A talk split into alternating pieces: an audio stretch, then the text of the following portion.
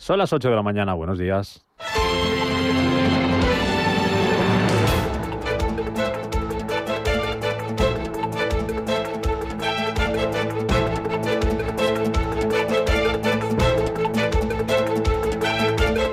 Capital Intereconomía, con Rubén Gil.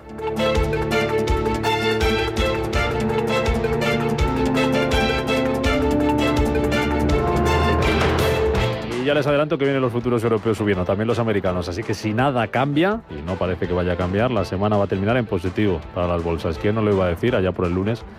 cuando registramos una importante caída, es el más del 2% que se dejaba en IBEX 35. Saludos, ¿qué tal? ¿Cómo están? Muy buenos días. Bienvenidos a Radio Intereconomía, bienvenidos a Capital Intereconomía. Es viernes, es 23 de julio, va a ser un día hoy de nuevo, como toca, porque estamos en esta fecha con mucho calor, y va a ser de resaca a los mercados, resaca del Banco Central Europeo, después de ese mensaje prudente que lanzaba el supervisor, que promete tipos bajos hasta que haga falta, con un único objetivo, que la inflación vuelva al 2%. Bienvenidos a la era de los tipos bajos. Tampoco tiene prisa el BCE en endurecer su política monetaria e incluso no descarta ampliar más allá de marzo, si fuera necesario, el programa de compras por la pandemia. Estamos preparados para ajustar todos nuestros instrumentos de manera apropiada para asegurar que la inflación se estabiliza en nuestro objetivo del 2% a medio plazo. Sobre la economía dice Lagarde que crece, pero que la recuperación va a depender de la evolución de la pandemia y por eso pide avanzar en la campaña de vacunación. Reconoce también que la variante Delta del coronavirus puede obstaculizar esa recuperación por el impacto que puede tener en el sector turístico. Esperamos que la actividad económica vuelva a sus niveles pre-crisis en el primer trimestre del próximo año, pero todavía queda un largo camino por recorrer antes de que el daño económico causado por la pandemia sea neutralizado.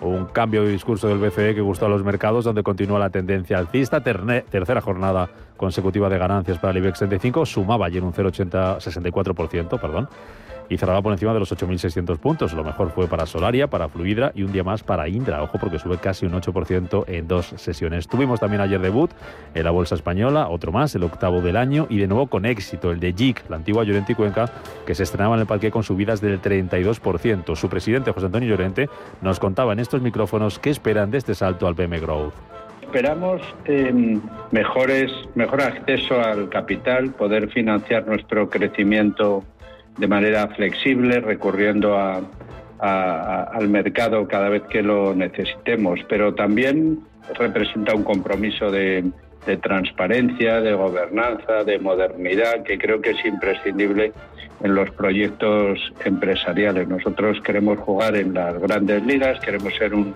un agente, un factor muy relevante en el contexto de nuestra profesión a nivel internacional y queremos hacerlo con todas las armas y con todas las posibilidades que ofrece hoy en día el mercado a una compañía como la nuestra.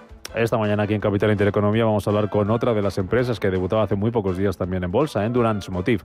Va a ser a eso de las diez y media de la mañana y les vamos a seguir contando, intentando averiguar qué fue lo que gustaba a las bolsas europeas del discurso de Lagarde. Subía también anoche Wall Street, a pesar de que repuntaba las peticiones semanales de subsidio por desempleo. Y de cara a la jornada de hoy, ojo porque va a ser noticia de nuevo el BCE, va a anunciar que levanta el veto al reparto del dividendo por parte de los bancos y a la recompra de acciones, aunque eso sí, no será efectivo hasta que termine el mes de septiembre. E importante también para los mercados la lectura preliminar de los eh, PMIs manufacturero, compuesto y de servicios que vamos a conocer tanto en la zona euro como en Estados Unidos. Seguiremos teniendo resultados empresariales. Ya tenemos en nuestro país sobre la mesa los de Vidrala, que mejora las ventas un 11,6% hasta los 529 millones de euros y que incrementa un 31,5% el beneficio por acción hasta los 2,88 euros por título. Vamos a conocer también en Europa las cuentas de Vodafone en Estados Unidos los de American Express y Honeywell y se van a cotizar los que presentaban anoche Intel y Twitter al cierre. ¿Cómo fueron esos resultados, Mario García? Buenos días de nuevo, Rubén. Intel consiguió aumentar sus beneficios un 12% en el segundo trimestre fiscal gracias en parte al aumento del 33% de su cifra de negocio en la venta de chips para ordenadores, según ha informado la propia compañía. De esta forma, ha superado las previsiones de Wall Street, de los analistas y las suyas propias y Twitter registró ayer el mayor crecimiento de ingresos desde 2014, presentando unas ganancias netas entre enero y junio de 134 millones de dólares, aupadas por el aumento de la inversión en publicidad por parte de las empresas con el fin de las restricciones por COVID-19 en gran parte del mundo. Han gustado el mercado esas cuentas de Twitter, que está subiendo en After Hours un 5,6%, no tanto las de Intel, que está bajando algo más de un 2,5%. Bolsas que en tiempo real están cotizando con subidas, como decimos, en el caso de los futuros americanos, sube un 0,18% el futuro del Dow Jones, eh, rebota un 0,29% el futuro del SP500, arriba un 0,36% el futuro del Nasdaq y más de lo mismo en Europa, donde el futuro del IBEX amanece con un repunte del 0,39%, sube el futuro del DAX un 0,21%, sube también el futuro del Eurostock 50 un 0,33%. Tenemos recortes de casi medio punto porcentual en las materias primas. En el mercado de divisas, el euro ahora mismo en el nivel de 1,1765 dólares y si nos vamos hasta las plazas asiáticas, tenemos a la de Corea del Sur subiendo ligeramente un 0,12%, caída sin embargo para Hong Kong y para Shanghái. Cerrado ahí la bolsa de Japón, la bolsa de Tokio, porque allí comienzan hoy los Juegos Olímpicos.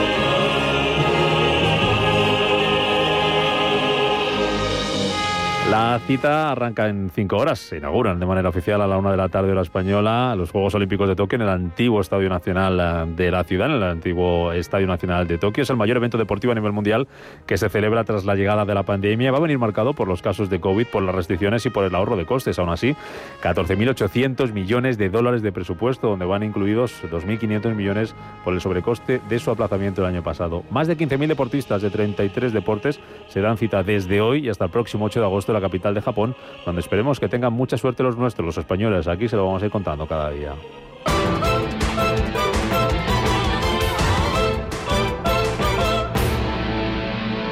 Banco Santander patrocina este espacio.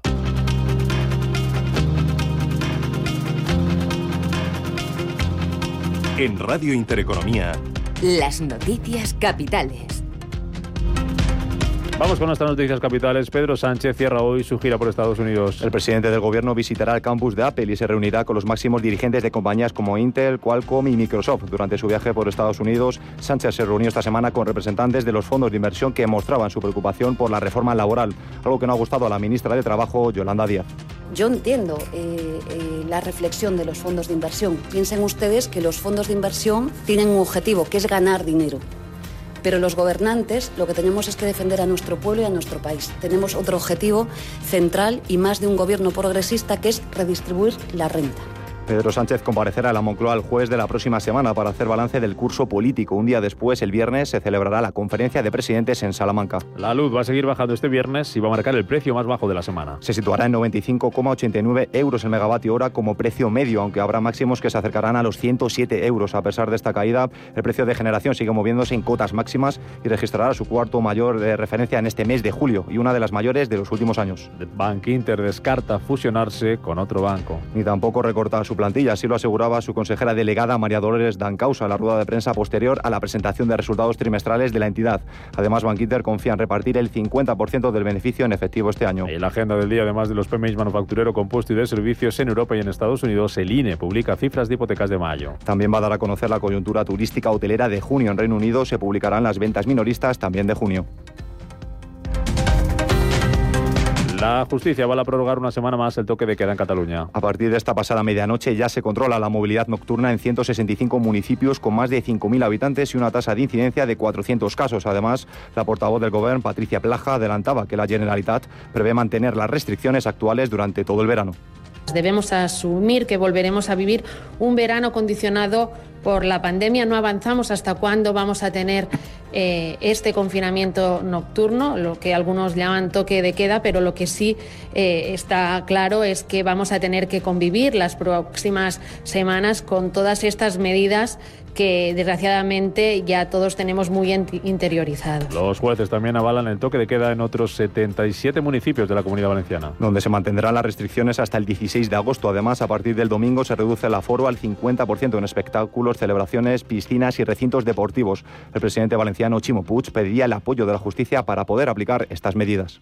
El que sol·licitarem ja al Tribunal Superior de Justícia l'autorització per, per dos mesures. Una, la restricció de mobilitat nocturna en 77 municipis de la Comunitat Valenciana. Serà una, un toc de queda, una suspensió de, de la mobilitat des de la 1 a les 6 de la matinada. El conjunt d'estos municipis superen 2,6 milions d'habitants i, per tant, el toc de queda afectarà la meitat de la població valenciana en un moment en el que no es pot deixar descontrolada la situació. Además, el País Vasco va a obligar al uso de la mascarilla en el exterior en entornos transitados. Y va a cerrar todas las actividades a la una de la madrugada. En Canarias se va a pedir el certificado COVID para entrar en locales y restaurantes de las islas que estén en nivel 4 de alerta. En cuanto a la evolución de la pandemia, la incidencia acumulada sigue subiendo y alcanza ya los 659 casos. Después de que ayer se notificaran 29.500 contagios y 28 fallecidos. Además, Sanidad destaca que más de 25 millones de españoles ya han recibido la pauta completa de vacunación, el 52,8% de la población de nuestro país. Y en el exterior, Estados Unidos impone sanciones a Cuba tras las detenciones por las protestas. Que afectarán a un pequeño número de funcionarios del gobierno cubano y de sus militares. Banco Santander ha patrocinado este espacio. Trabajo nuevo, otra casa. Si tu vida cambia de prisa, mejor renting. El nuevo renting de coches de Santander que se adapta a tu vida. Más fácil, incluye todo lo que necesitas. Más flexible, puedes modificarlo en caso de imprevistos. Y más libre porque disfrutas de tener coche sin comprarlo. Estrena coche con la confianza del Santander. Consulta condiciones en bancosantander.es.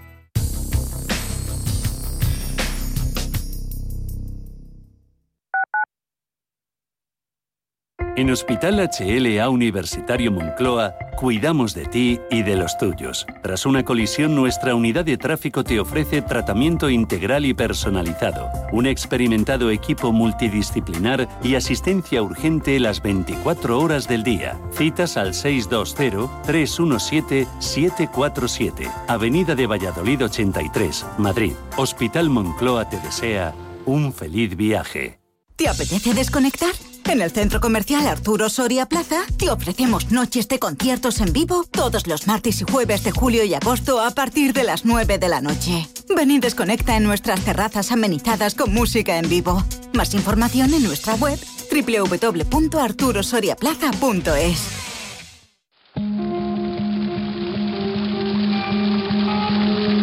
La fuente de la vida. Un viaje a través de los siglos y la historia de la humanidad. La Fuente de la Vida. De lunes a viernes, de 12 a 12 y media de la noche, aquí, en Radio Intereconomía.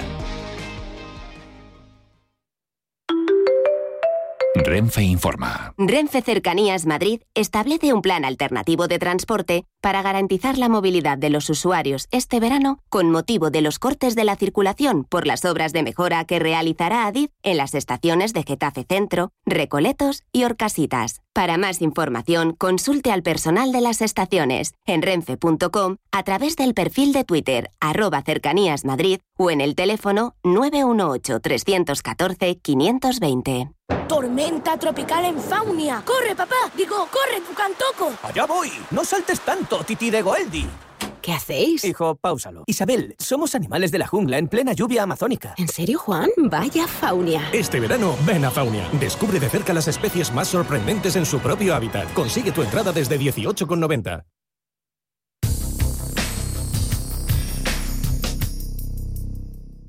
DEPAM les ofrece hoy la noticia de innovación sostenible. La transparencia y la comunicación en materia de sostenibilidad son vitales. No solo los mercados, sino también los inversores necesitan información clara y comparable sobre sostenibilidad para evitar el denominado como blanqueo ecológico. Para ello, el acto delegado de la Unión Europea especifica el contenido, la metodología y la presentación de la información que deben divulgar las grandes sociedades financieras y no financieras sobre esa proporción de sus actividades empresariales de inversión y también de préstamos para que se ajusten a la taxonomía. También las sociedades no financieras tendrán que informar sobre la proporción de su volumen de negocio, su capital y sus gastos operativos asociados a actividades económicas sostenibles en materia ambiental. DEPAM les ha ofrecido esta noticia por gentileza del Centro de Inteligencia Sostenible de DEPAM. En Intereconomía, la tertulia capital. Hay ocasiones en las que más...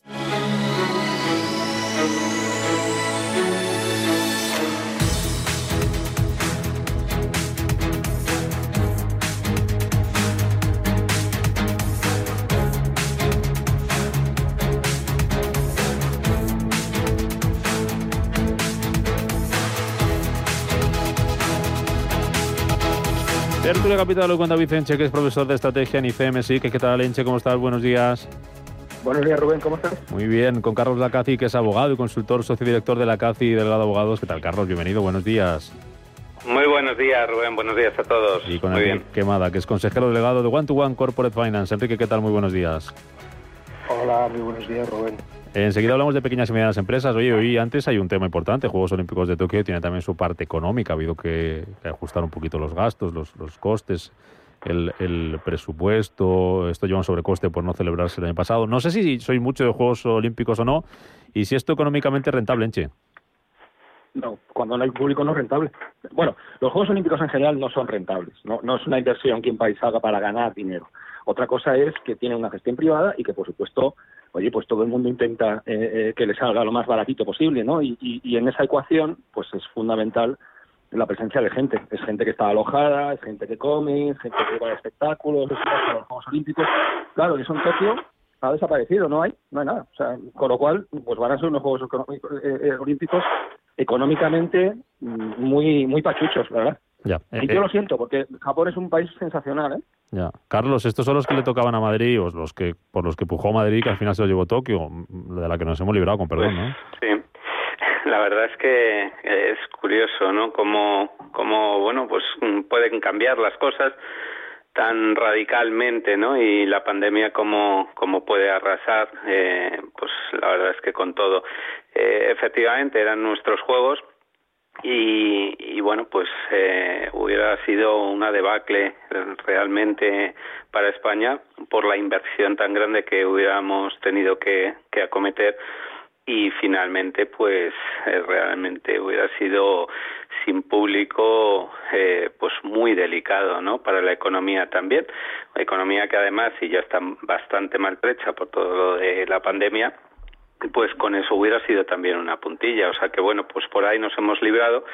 Y, y Japón pues bueno vamos a ver cómo cómo lo cómo lo realiza no porque todavía todavía está en el aire todavía bueno mm, peligra el hecho de los propia, de la propia celebración de los juegos. Todo dependerá de cómo cómo vaya evolucionando la pandemia pero desde luego aunque se realice que yo espero que sí eh, pues va a ser muy descafeinado efectivamente como decíais sin público y y efectivamente económicamente no no es el motor ni mucho menos en los Juegos Olímpicos eh, porque bueno pues no sin público la verdad es que se va se va a quedar muy descafeinada la cosa Menos mal, Enrique, que las cuentas de Japón están saneadas, ¿no?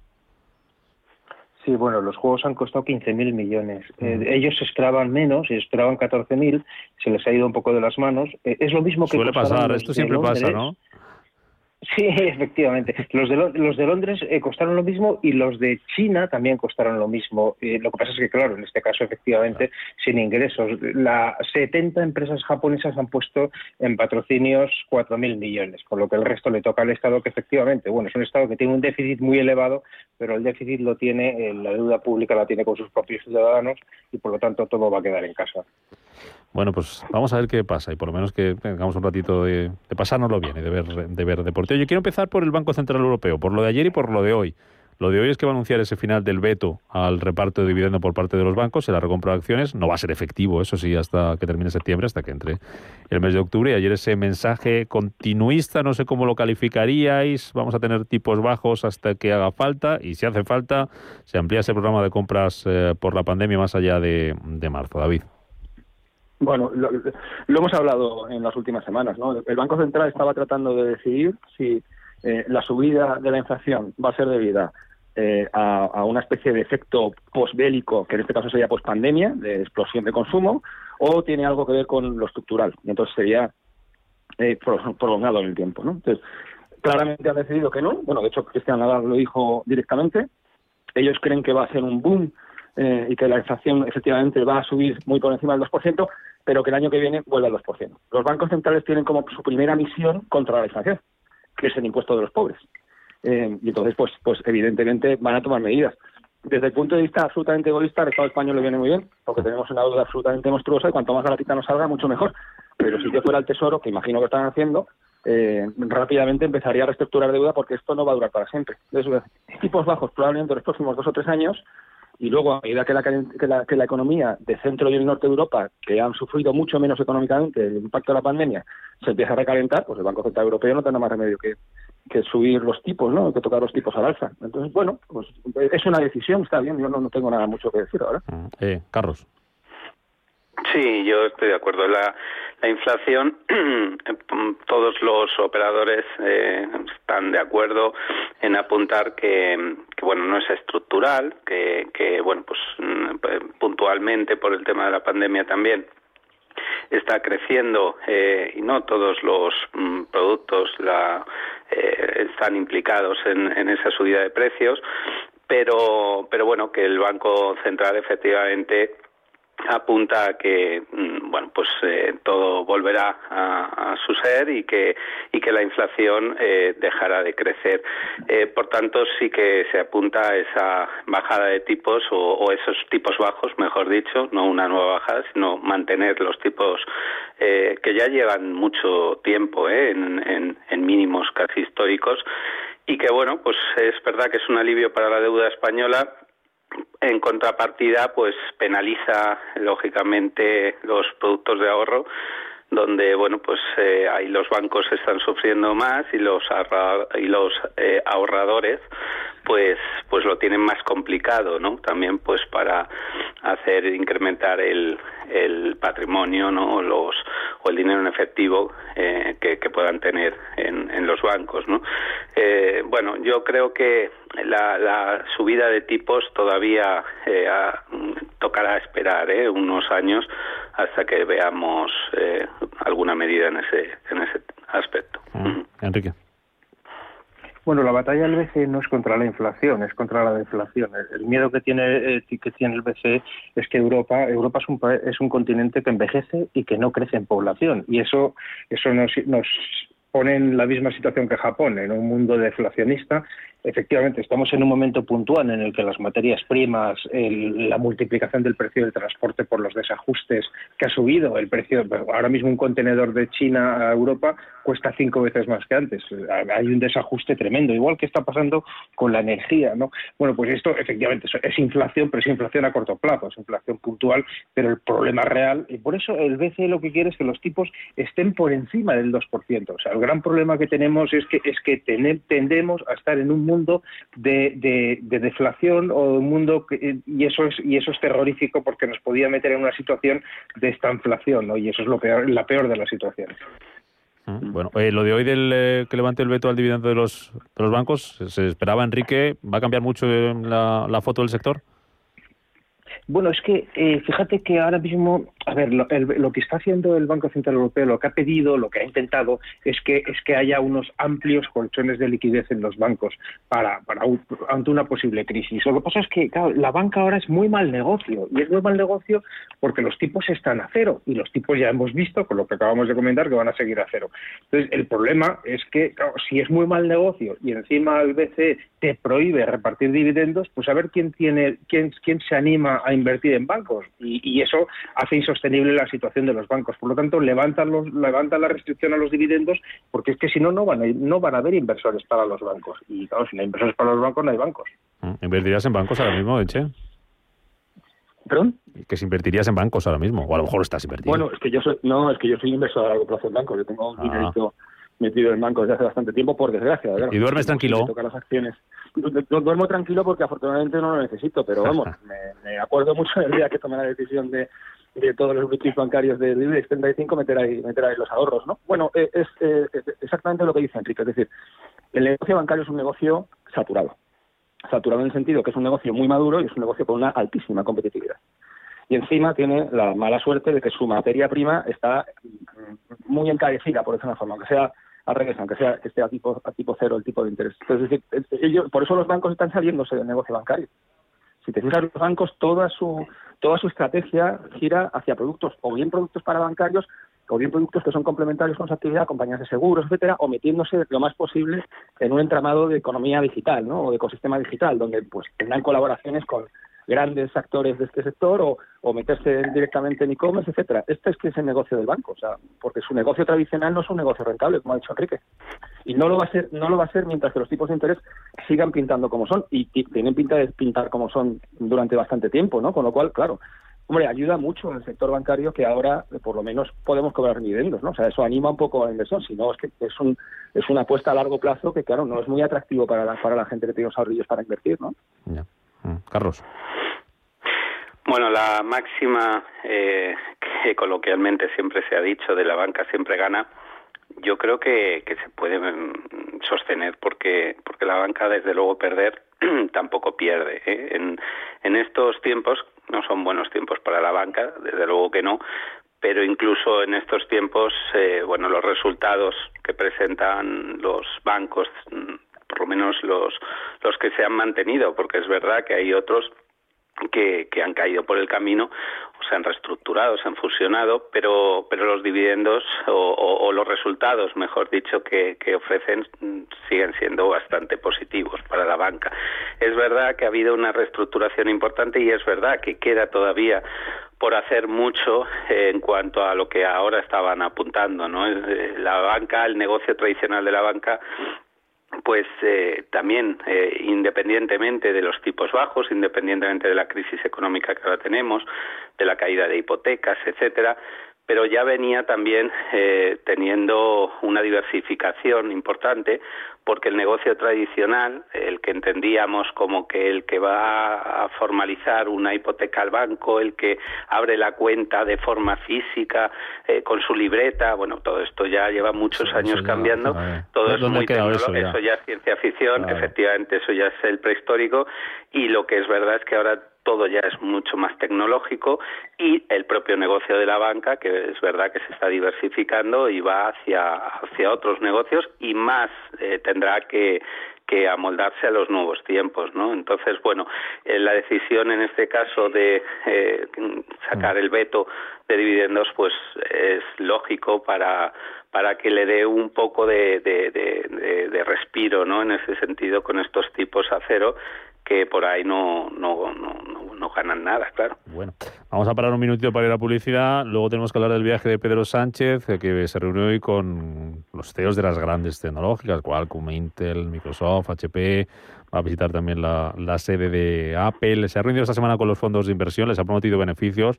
Los fondos de inversión muy preocupados por el tema de la reforma laboral y no le ha gustado mucho esto a la ministra de Trabajo. Le vamos a escuchar ahora enseguida. 8 y 27.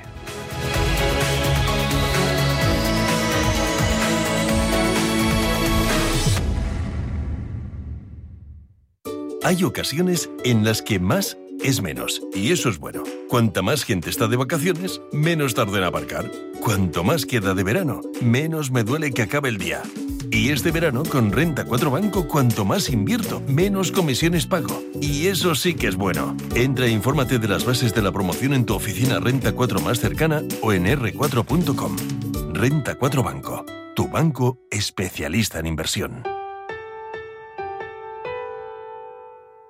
Castilla y León y Lechazo en Valladolid y Atapuerca en Burgos y Cecina en León y Monasterio en Ávila y Menestra en Palencia y la Universidad de Salamanca y Arroz en Zamora y Celtíberos en Soria y Cochinillo en Segovia y mucho más. Este verano, Castilla y León. ¿Y tú, cuándo vienes? DEPAM, gestión activa, pioneros e innovadores en inversión sostenible. 20 años de experiencia en inversión responsable respaldan el compromiso de DEPAM como actor sostenible. En nuestro Centro de Inteligencia Sostenible compartimos nuestro conocimiento sobre esta tendencia estructural en el mundo de la inversión y las finanzas. DEPAM ASG Ilustrado. Conócenos en depanfans.com. De oportunidades al corte inglés con hasta un 50% de descuento en una selección de ropa de cama, baño y menaje del hogar. Y llévate también una selección de toallas y pareos de playa a mitad de precio. Aprovecha este verano de oportunidades. Solo hasta el 25 de julio en el corte inglés, en tienda web y app.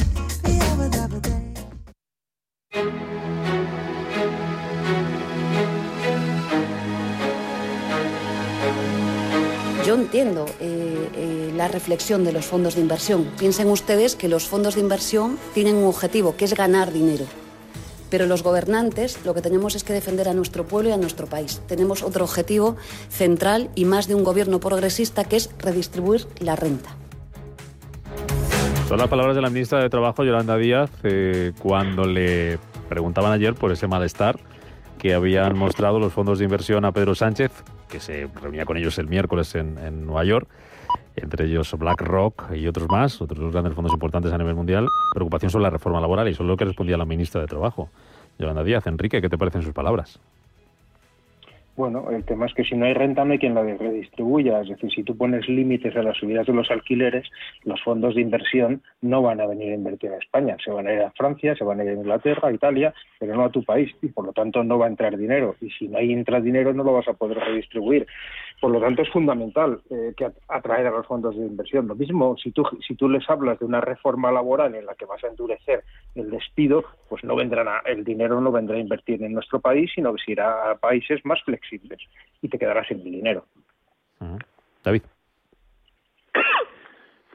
La verdad es que oigo a la ministra y es un discurso absolutamente decimonónico. No, no, no hay evolución ninguna. O sea, es comunismo puro, es, es un disparate, es, es, satanizar al capital, es satanizar eh, eh, la iniciativa privada, es, es, un, es, un, auténtico disparate, es un disparate. Entonces, nos lo están diciendo por activa o por pasiva. Al principio no lo susurraban, ya no lo están diciendo, tampoco no lo gritarán. No se puede derogar la reforma laboral o no en la extensión y en la medida que quiere hacer la ministra la ministra Díaz. ¿no? Lo que tiene que hacer es dejarse dar discursitos ¿eh? y ponerse a trabajar, por ejemplo, en el paro juvenil en España, que es el más alto en Europa, y, una tasa de paro por encima del 15%. Eso es lo que debe hacer, en lugar de estar preocupándose de juzgar si el presidente hace bien o hace mal en ese hablar con los fondos de inversión. Me parece que está completamente fuera de lugar y encima de una persona que no parece que esté rindiendo mucho en su puesto. Vamos a ver. Carlos. Pues muy de acuerdo. Eh, la verdad es que demonizar al sector privado, a la empresa, eh, es em, sorprendente si no fuera porque efectivamente el ideario de la ministra, eh, junto con una buena parte de, este gobierno de España, pues tiene ideas semejantes al comunismo de Cuba o al de Venezuela. Allí ya estamos viendo cómo, cómo sucede pues que los recursos faltan y que se pasa hambre directamente. Si hablamos de Cuba y lo hemos visto en las jornadas, eh, en estas pasadas jornadas. No hay que irnos muy lejos, vamos a quedarnos con España o con cualquier eh, país desarrollado de, nuestro tiempo. Ahora, eh, el dinero, la, riqueza, el empleo, pues no se pinta, no se dibuja eh, por arte de magia. Lo que se hace es que con mucho esfuerzo las empresas pues contratan a personas y esas personas en sus puestos de trabajo pues eh, se ganan el salario y con ese salario tienen una renta que luego se distribuye. Esto parece de primero de economía o de EGB, pero del antiguo EGB, eh, de la ESO, pero, pero realmente es así, o sea, quiero decir que el gobierno para lo que está, como bien han apuntado, es para que una vez que está esa renta saberla distribuir entre bueno, las, eh, las políticas sociales y, entre los más necesitados, que para eso se, se les ha votado, ¿no? Y para eso se les supone y la responsabilidad. Pero, desde luego, de demonizar, como digo, a la empresa privada, al capital, es contraproducente. Y una reforma laboral en el sentido de flexibilizar el mercado laboral con ajustes como los que se hicieron en, en la última eh, reforma laboral, pues eh, bueno, eh, produjo un impacto que frente a la anterior crisis, la de 2008, 2013 pues tuvo un impacto positivo, pero si lo que se quiere ahora es derogar esa reforma laboral para efectivamente endurecer los despidos y ponerlo, poner piedras eh, en, la contratación y hacer medidas que van en contra de lo que hay que hacer en estos momentos de una crisis económica muy agudizada, pues me temo muy mucho que, que las empresas o los inversores de fuera van a decirle a Pedro Sánchez en directo pues lo que ya le han dicho, que preferirán invertir en otros países. Del viaje de Sánchez, eh, que por, por, Estados Unidos de esta gira, la que se ha visto con fondos de inversión, con empresas, no se ha visto con ningún político que se haya que se haya sabido mediante la agenda oficial del presidente del gobierno. que, que, destacáis, eh, Enrique? Pues, se reían ayer de mí en la tertulia, pero mira, leo por ejemplo en el diario Expansión, titular de F. Sánchez aspira a convertir a España en el Hollywood de Europa. Bueno, pues algo es algo, ¿no? La verdad que es, un, ir, a Estados Unidos y que no te reciba el presidente de los Estados Unidos, eh, pues es una pena y es una oportunidad perdida y, es una tristeza, ¿no? Y, hay que mirárselo. Eh, por lo tanto, es, preocupante. Eh, evidentemente, los empresarios, todos los empresarios quieren ver a los presidentes de los países y, es natural. Bueno, la cuestión es ¿qué consigues con eso? ¿Qué te vas a traer? ¿Vas a conseguir los famosos 2.000 millones que buscas? Pues lo veremos. Yo creo que no, pero lo veremos. Mm. David. Yo no sé exactamente quién en exteriores, es que me lo imagino, pero eh, eh, yo creo que en condiciones normales nosotros, España tiene un departamento eh, de asuntos exteriores que es maravilloso, tradicionalmente es maravilloso, los profesionales, los diplomáticos son una auténtica maravilla, tenemos un lujazo de gente muy bien preparada, que sabe lo que hace, etc. Yo no sé exactamente quién ha autorizado, por decirlo de una forma, porque el presidente hacer lo a que haga este viaje. Me parece un error, me parece un error estratégico tremendo. Y el presidente tiene que darse cuenta que su prestigio es el prestigio del país.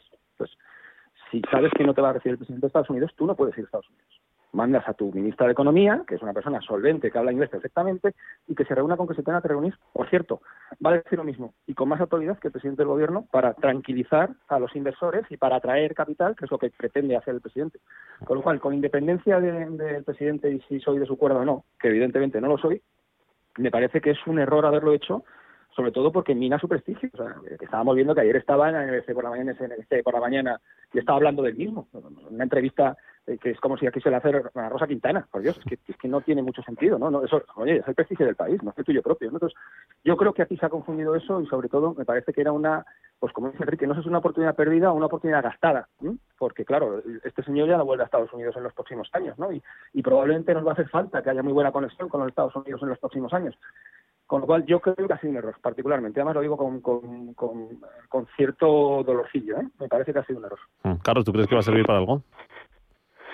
Bueno, vamos a ver, eh, servir va a servir para subir el ego del presidente del gobierno y para quitarse quizá la espinita que tenía clavada, pues por un poco el ridículo que se hizo con aquel encuentro forzado, fortuito, llámalo como quieras, con Biden, eh, entre pasillos, ¿no? En, esa conversación fugaz que, que él, eh, pues, pues mantuvo con, con el presidente, que después él, bueno, pues eh, comentó que habían hablado pues de todos los puntos nucleares de, la economía y de la y del tema sociológico en, en, Estados Unidos y en España etcétera no y efectivamente se vio en las imágenes como aquello no duró más de 30 segundos y Biden iba a la carrera no entonces probablemente estamos ante cuestión de, de gestos y, y, este gobierno en general y, y Sánchez en particular es un hombre muy de gestos y de y de escenificar pues y de un postureo, ¿no? De cierto postureo escenificando mucho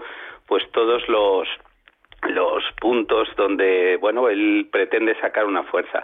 El problema de esto, como han dicho mis compañeros hoy de tertulia, es que, mm, hombre, está la imagen de España en juego y está también, lo más allá de la imagen, los problemas que efectivamente inversores en este caso o eh, bueno pues mm, los los operadores que están en Estados Unidos pues están muy atentos también a ello no y claro que se reúna de forma fugaz con tres o cuatro inversores para no decirles nada porque incluso lo que les pudo eh, decir Sí, sí, es oye, invertir en España, que es una oportunidad, que es el país mejor para invertir, pero claro, luego esta gente no se les eh, compra con un caramelo. Eh, ellos mismos decían bien, pero es que si vamos allí, señor presidente, nos vamos a encontrar pues medidas que van en contra de lo que pueda ser eh, la libre economía de, de, que se necesita desde las empresas para invertir y estamos viendo cómo están haciendo políticas como la reforma laboral o la que pretenden hacer, derogar la reforma laboral y endurecer el despido, el tema de los alquileres que antes han apuntado, etcétera. Eh, y ante eso no les dio solución. O sea, básicamente, bueno, les diría, no, no os preocupéis. Creo que les dijo, no os preocupéis. Y luego a continuación la ministra aquí salió diciendo que, pues casi como que sí, sí, preocúpense porque aquí lo vamos a llevar adelante. Por tanto, ¿servir va a servir para algo? Pues hombre, un viaje a Estados Unidos de, de ese calado para poco. Y la imagen que deja pues es de postureo y poco más. Mm. Bueno, después de publicidad vamos a hablar de la reforma fiscal eh, que pide la COE que reduzca impuestos y que tenga como ejemplo a Madrid, petición que llega después de esa idea de Chimo Puig, de un impuesto a las rentas altas de Madrid. Me lo contáis enseguida.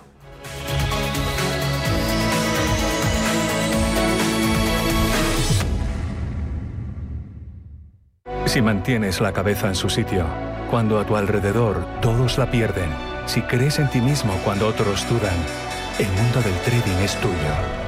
Trading 24 horas, un sinfín de oportunidades. Cuando ves la oportunidad, IG.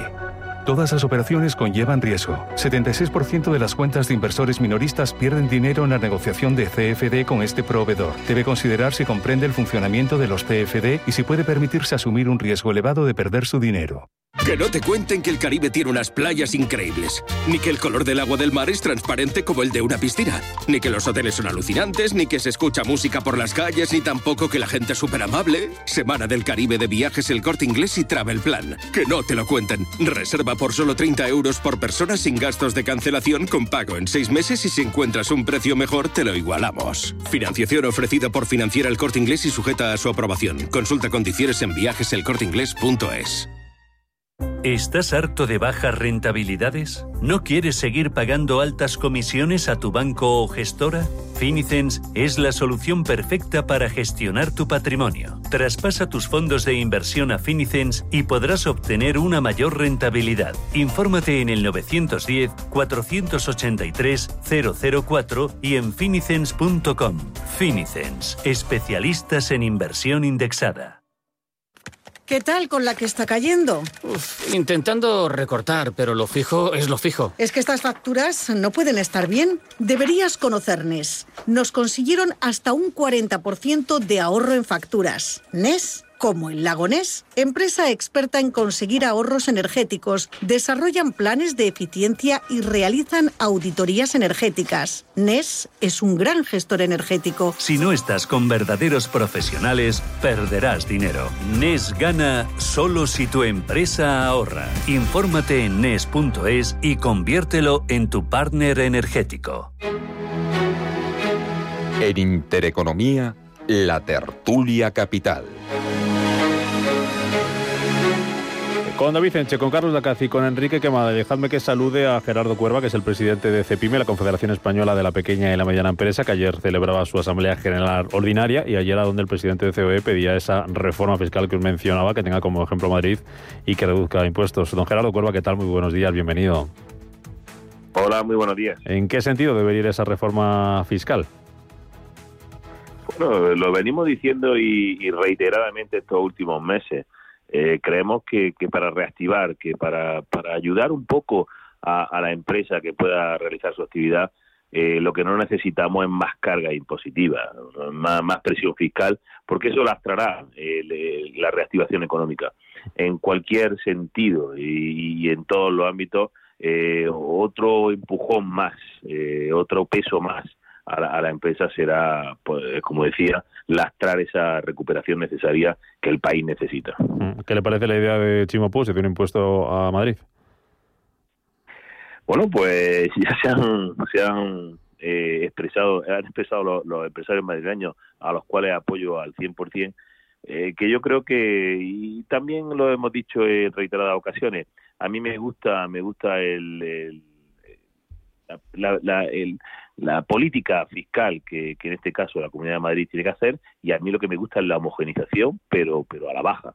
Eh, en ese sentido no comparto, no comparto esa opinión y, yo creo que, que, sin duda lo que tendrían que hacer todas las demás comunidades autónomas es aprender un poco de, esa, de ese impulso, de ese oxígeno que está dando en este caso el gobierno autonómico mm. madrileño. Mm. Usted decía ayer en esa Asamblea General de CEPIME, decía el gobierno ojo cautela con las, eh, con las reformas, con las contrarreformas eh, letales.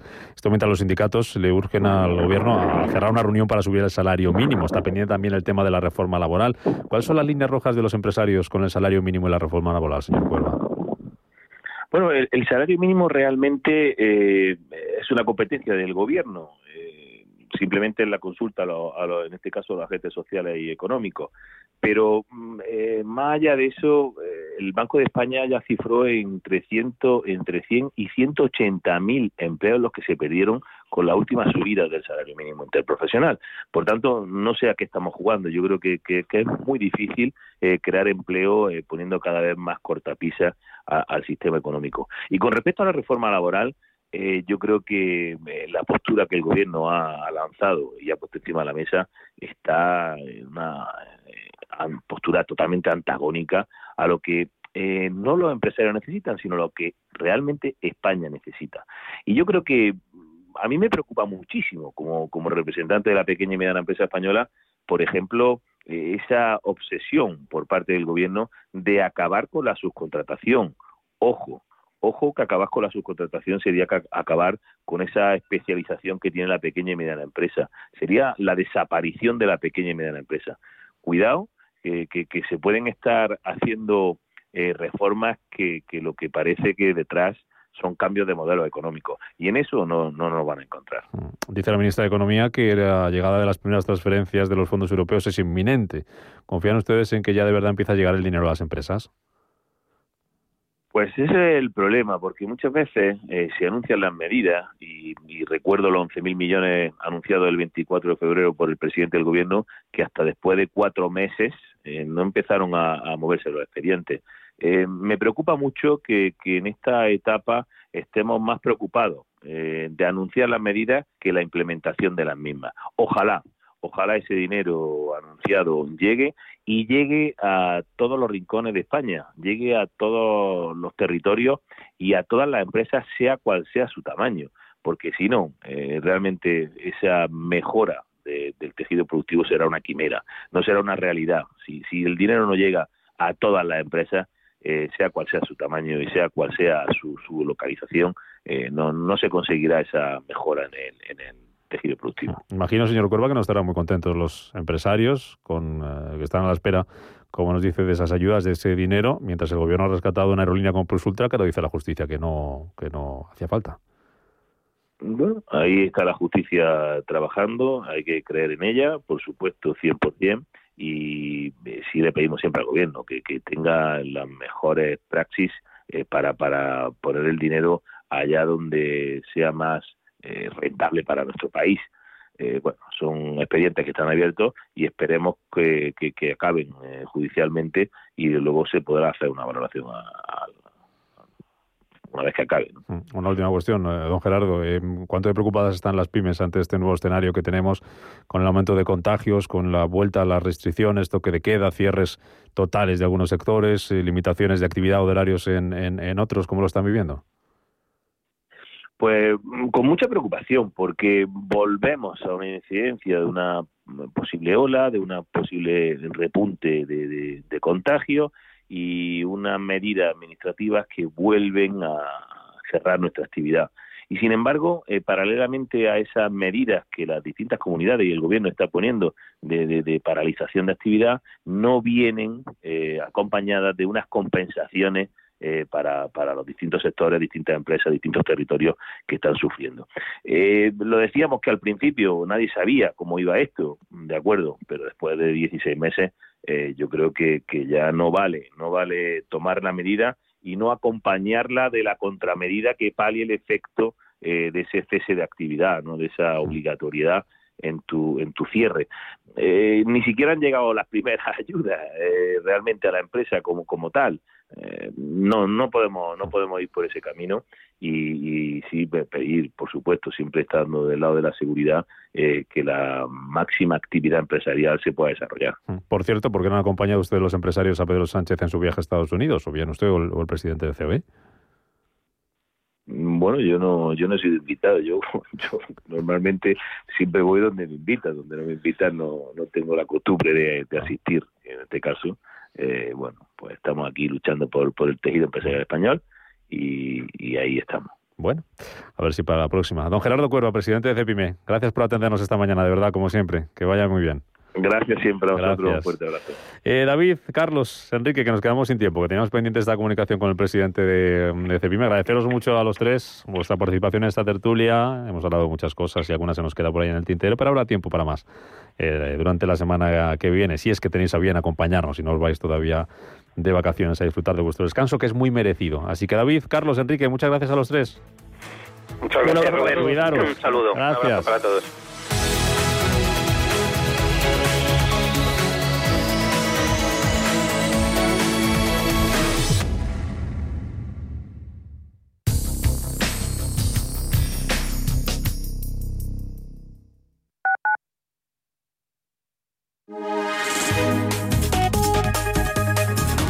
MAPRE patrocina la información del tiempo. Muy buenos días. Para hoy viernes se espera en Galicia y área cantábrica cielos nubosos con precipitaciones más débiles y menos probables hacia el este. Además, en el interior este peninsular podrían formarse nubes de evolución diurna en niveles medios y altos, sin descartar algún amago tormentoso ocasional con escasa o ninguna precipitación, pero acompañado de rachas muy fuertes de viento.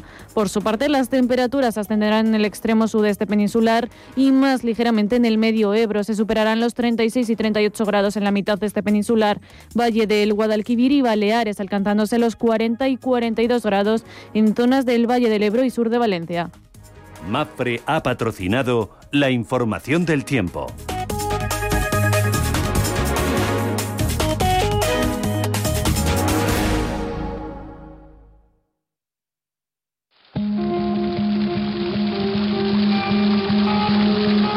La fuente de la vida. Un viaje a través de los siglos y la historia de la humanidad. La Fuente de la Vida. De lunes a viernes, de 12 a 12 y media de la noche, aquí, en Radio Intereconomía. Peregrinos es el programa que te invita a recorrer con nosotros el Camino de Santiago. Los viernes en Radio Intereconomía, Peregrinos. Te contaremos su historia, sus lugares más emblemáticos, la actualidad y los testimonios de superación que quedaron impresos en las huellas del camino. Peregrinos. Los viernes a las 7 de la tarde en Radio Intereconomía. Radio Intereconomía Eres lo que escuchas.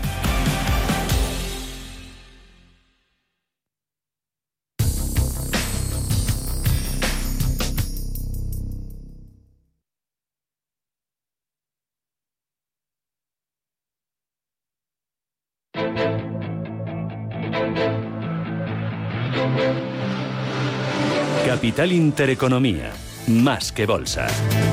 Ocho minutos para las nueve para que abran ah, las bolsas europeas. Vamos a ver cómo vienen los futuros y cuáles van a ser las claves del día. Ángeles Lozano, buenos días de nuevo. Hola, ¿qué tal? Muy buenos días. Pues parece que vamos a tener una nueva sesión de subida. Sería la cuarta consecutiva después del batacazo que nos pegamos el pasado lunes. El futuro del IBEX 35 subiendo medio punto porcentual y también están subiendo los futuros de los otros índices europeos. Un 0,35 el del DAX, un 0,6% el del CAC 40 de París, medio punto porcentual el del FT100 de Londres y también un 0,47 el del Eurostox 50. Así que parece, Rubén, que vamos a salvar la semana. Me lo preguntabas antes, eh, desde los niveles del pasado lunes al cierre, cuando se tocaban mínimos eh, desde los, de los últimos meses, el IBEX ha subido un 4%. Ayer recuperaba los 8.600 puntos y tenemos margen respecto a los 8.000 1.506 con los que finalizaba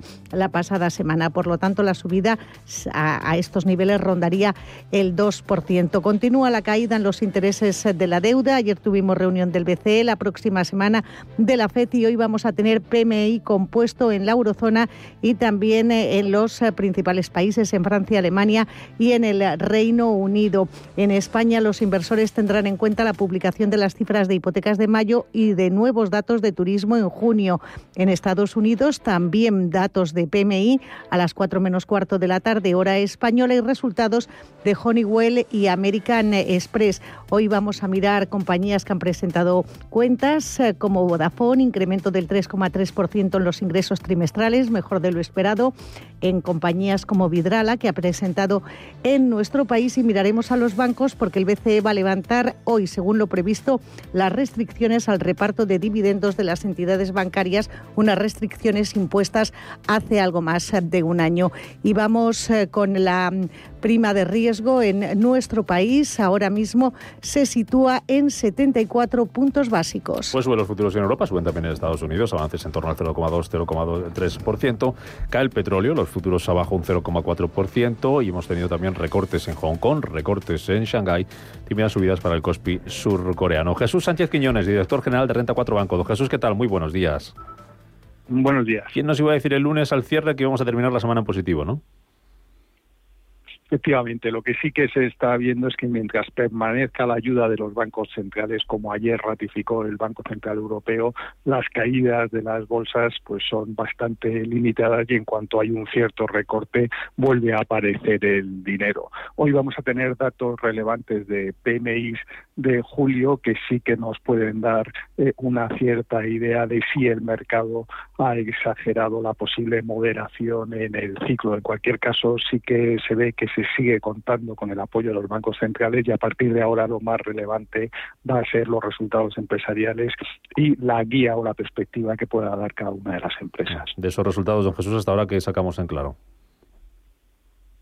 es este eh, año, este año 2021, lo que llevamos, el primer semestre, está siendo muy, muy superior e infinitivamente mejor que el año pasado. Quizás los resultados de hace ayer lo que sí que reflejan es que está habiendo un aumento muy notable de la movilidad. Si vemos los datos de todas las autopistas a nivel general, incluso en el tráfico pesado, es ya superior al que había antes de la pandemia. Y esto es un muy buen dato para ver que la recuperación económica, salvo que se trunque por algún problema con la pandemia, parece que va a continuar en los próximos meses. El anuncio del Banco Central Europeo y de ese levantamiento del veto al reparto de dividendo por parte de los bancos, esperado, pero ¿hasta qué punto es importante esa confirmación hoy? Muy relevante el hecho de haber perjudicado a todos los bancos para no estigmatizar a algunos al, poder haber tomado la decisión con algunas entidades en lugar de hacerlo todo el sector es un dato muy positivo si se confirma que en cualquier caso no se van a pagar dividendos hasta principio de octubre pero desde luego si se confirma como así se espera es una magnífica noticia para todo el sector bancario en Europa. De las cuentas que quedan por venir la semana que viene, ¿cuál tiene ganas de de, ver? ¿Cuál, cuál le, le, le llama la atención? Todavía han salido muy pocos resultados. Mm, eh, se esperan que sean significativamente mejores que las del año pasado y quizás más que las cifras de los resultados. En sí lo relevante es la visibilidad que transmita cada una de las compañías para el resultado de todo el 2021, incluso la expectativa que tenga para el año que viene. Bueno, la semana que viene estaremos aquí para contarlos. Hoy tenemos una jornada un tanto tranquila en lo que a resultados empresariales se refiere más allá de los de Vodafone y Vidrala aquí en España, en, Europa. Jesús Sánchez Quiñones, director general de Renta 4 Banco. Estamos muy pendientes de esos datos, de esa lectura preliminar de PMIs, que nos van a marcar un poco el devenir hoy de las bolsas. A ver si cerramos con tranquilidad. Jesús, gracias. Hasta la semana que viene. Muchas gracias. Buenos días.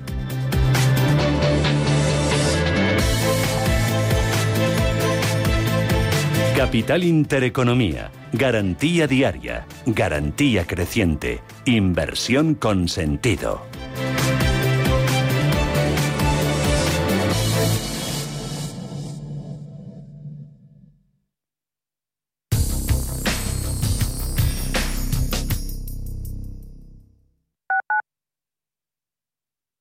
¿Pensando en comprar una casa?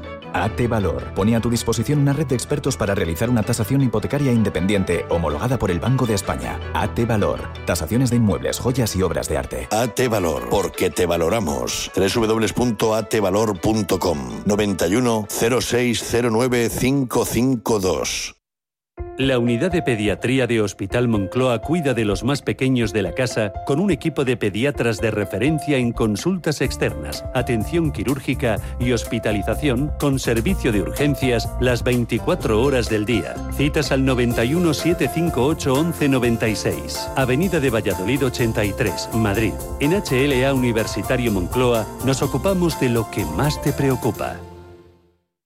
Entre tú y yo está el buen humor, la motivación y los mejores invitados. Y aún así, queda espacio para la salud. Paula Pérez Salazar y su ejército pacífico de colaboradores están listos para alegrarte el fin de semana. Recuerda que tu cita con ellos es ahora el sábado a las 8 de la mañana. Entre tú y yo, con Paula Pérez Salazar.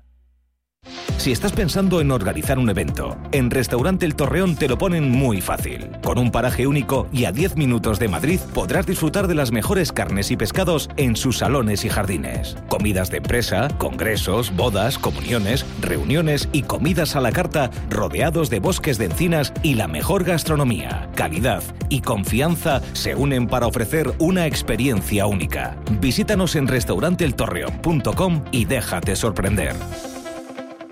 ¡Qué día tan divertido! Viendo animales, fresquitos, rodeados de naturaleza. ¿Te ha gustado? El elefante es cariñoso, el lince es sigiloso. ¿Qué cantas? Una canción con los animales del zoo. El flamenco es estiloso y el koala mimoso. Pues sí que te ha gustado. Reencuéntrate con tus animales favoritos desde 18,90. Zoo Aquarium de Madrid. Un zoo como tú.